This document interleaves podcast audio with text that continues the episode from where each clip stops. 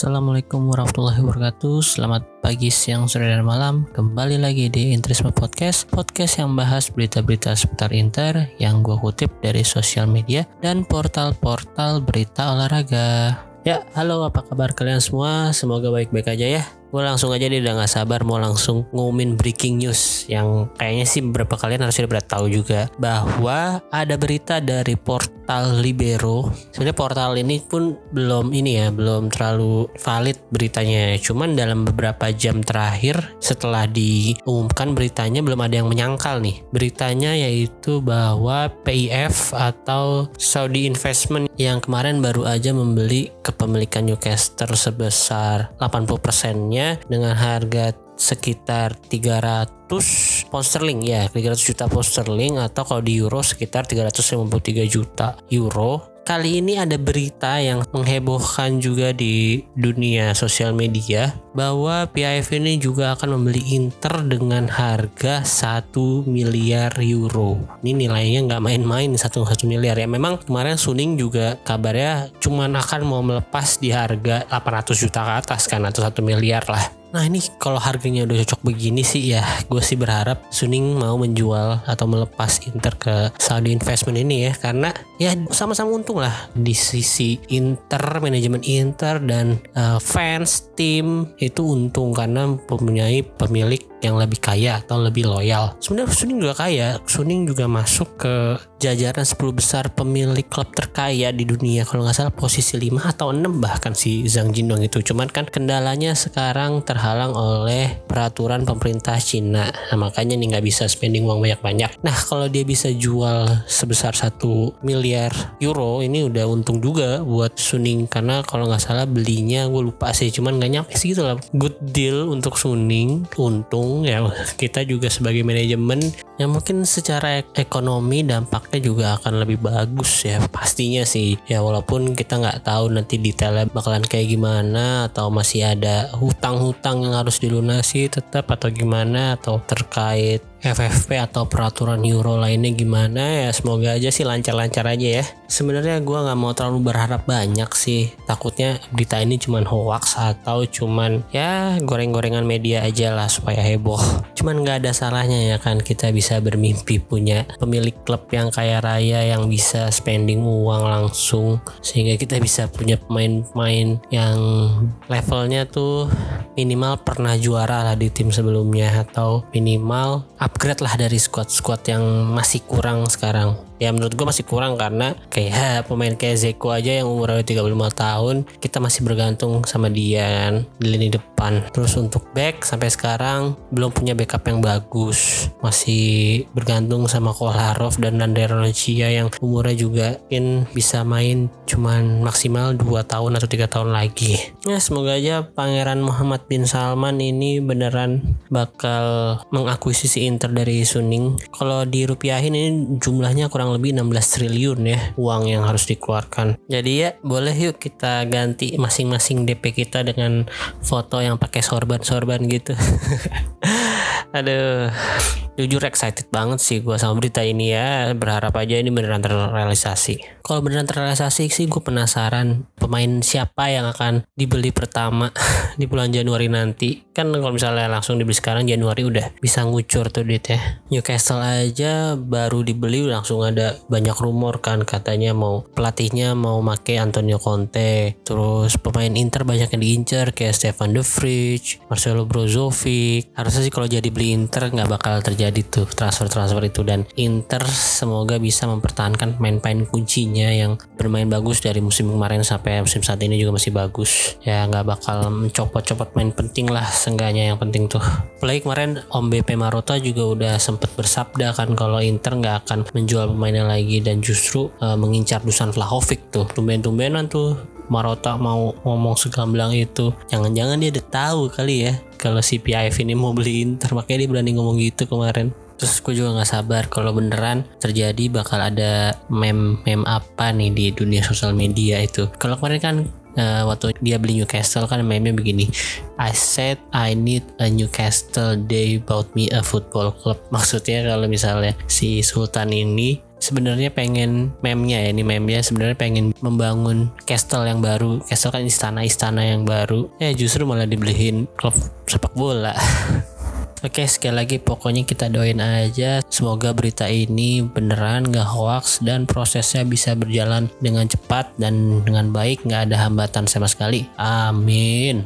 Oke selanjutnya kita bahas sedikit tentang pemain-pemain Inter yang kemarin berlaga di international break. Pertama untuk di timnas Italia kita ada Alessandro Bastoni, Nicolo Barella dan Federico Di Marco. Sayang sekali untuk Federico Di Marco walaupun ini adalah panggilan pertamanya, Roberto Mancini belum percaya mainkannya di satu laga pun. Tapi untuk Alessandro Bastoni dia main full total 140 menit. Untuk Nicolo Barella dia main 141 menit dan mencetak satu gol. Timnas Italia kemarin main untuk lanjutan Nation League ya. Sayang sekali mereka gagal meneruskan tren tidak terkalahkannya dan hanya mampu finish di posisi ketiga UEFA Nation League tahun ini. Kemudian untuk Belanda, Belanda kemarin memenangi kedua laga mereka di kualifikasi Piala Dunia dan Stefan De Vrij bermain 180 menit Denzel Dumfries juga main 180 menit full Dumfries juga cetak satu gol ya ketika melawan Gibraltar dengan skor 6-0. Kemudian untuk timnas Turki kita punya Hakan Calhanoglu yang lagi-lagi bermain full juga dua pertandingan dengan waktu 180 menit. Kemarin uh, Turki uh, bermain di kualifikasi Piala Dunia juga melawan Norwegia dan lawan Latvia.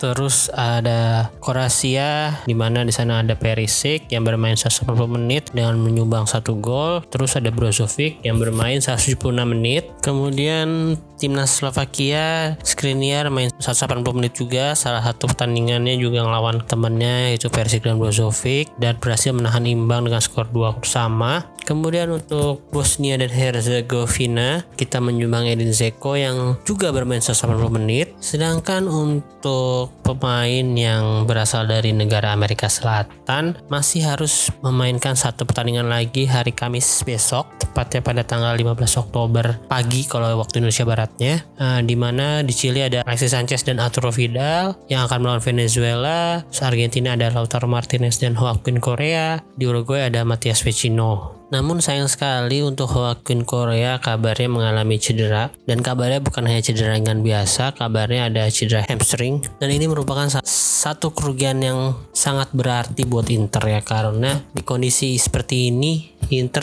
justru nih lagi krisis striker lagi nih kayak waktu Gionata pertama yang ready bermain untuk melawan Lazio Sabtu besok cuman Zeko doang kayaknya. Karena uh, Lautaro Martinez dan Sanchez kalaupun mereka ya semoga aja sehat-sehat aja nggak cedera ya tapi mereka baru akan bisa nyampe Itali itu di hari Sabtunya atau di hari bertandingnya. Jadi dan kabarnya pun mereka juga langsung ke Roma karena kan besok mainnya di Lazio di kandang Lazio di Stadion Olympic Roma Jadi mereka nggak mampir ke Milan dulu untuk latihan, boro-boro latihan ya. Nah, istirahatnya mungkin cuma di pesawat nih mereka. Dan Inzaghi yang mungkin nggak akan mau mengambil resiko dengan memainkan mereka. Bahkan kabarnya untuk pertandingan melawan Lazio besok, Inzaghi bakal menurunkan formasi yang sama ketika melawan Genoa di pertandingan pertama yaitu menggunakan satu SS atau satu EMF di belakang Zeko. Kalau waktu lawan Genoa itu kemarin make Sensi, mungkin besok Hakan Calhanoglu yang bakal diplot di posisi tersebut. Karena ya Sensi juga walaupun kabarnya sekarang udah mulai berlatih ringan ya pasti nggak bakalan langsung bisa dimainin versus Lazio. Kalau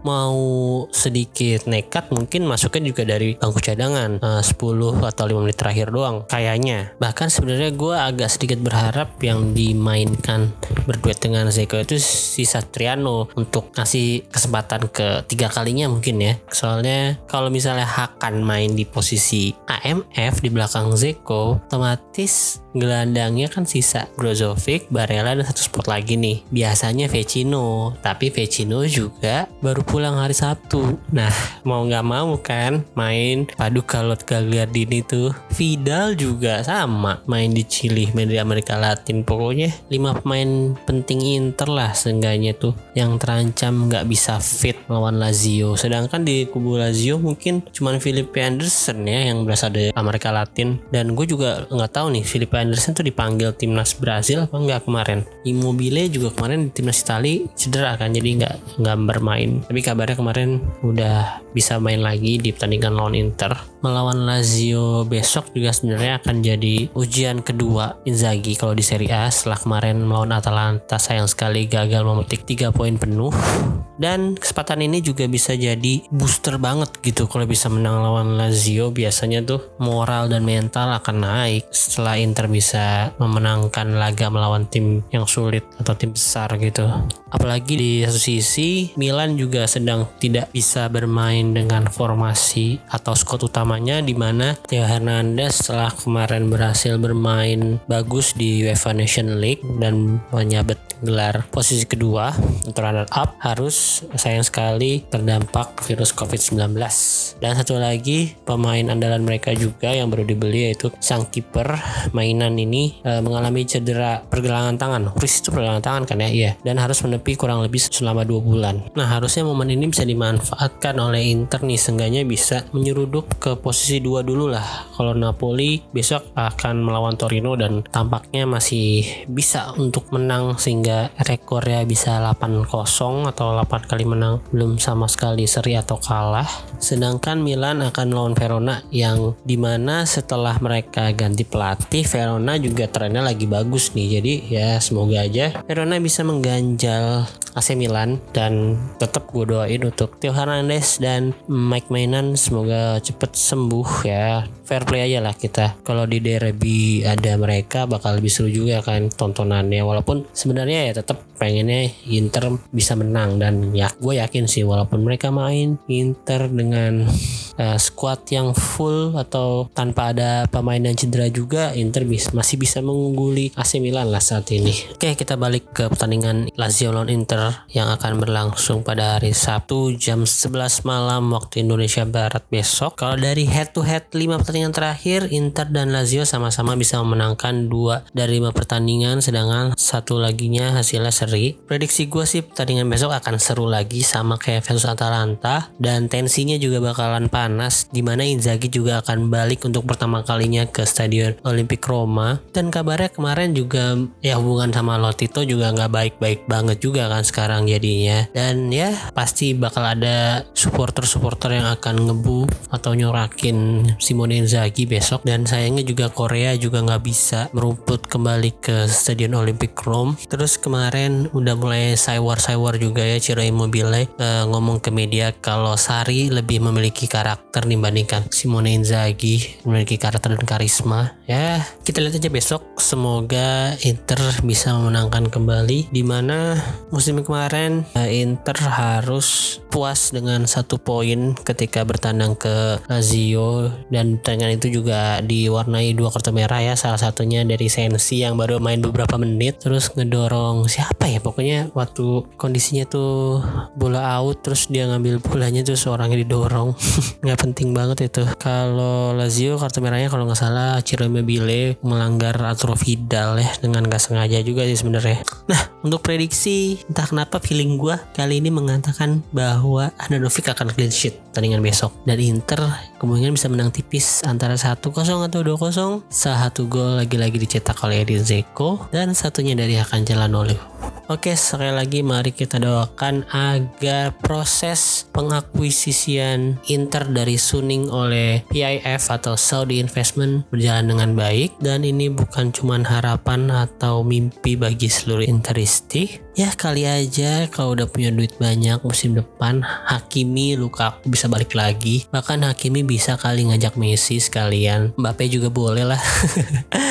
Udah sekian untuk episode kali ini. Terima kasih untuk kalian yang udah mau mendengarkan. Jangan lupa follow akun sosial medianya. Di Twitter ada Interisme Media. Kalau di Instagram ada Interisme Podcast. Kalian juga bisa ngasih kritik saran atau masukan di sana. Boleh melalui DM atau atau reply di komen.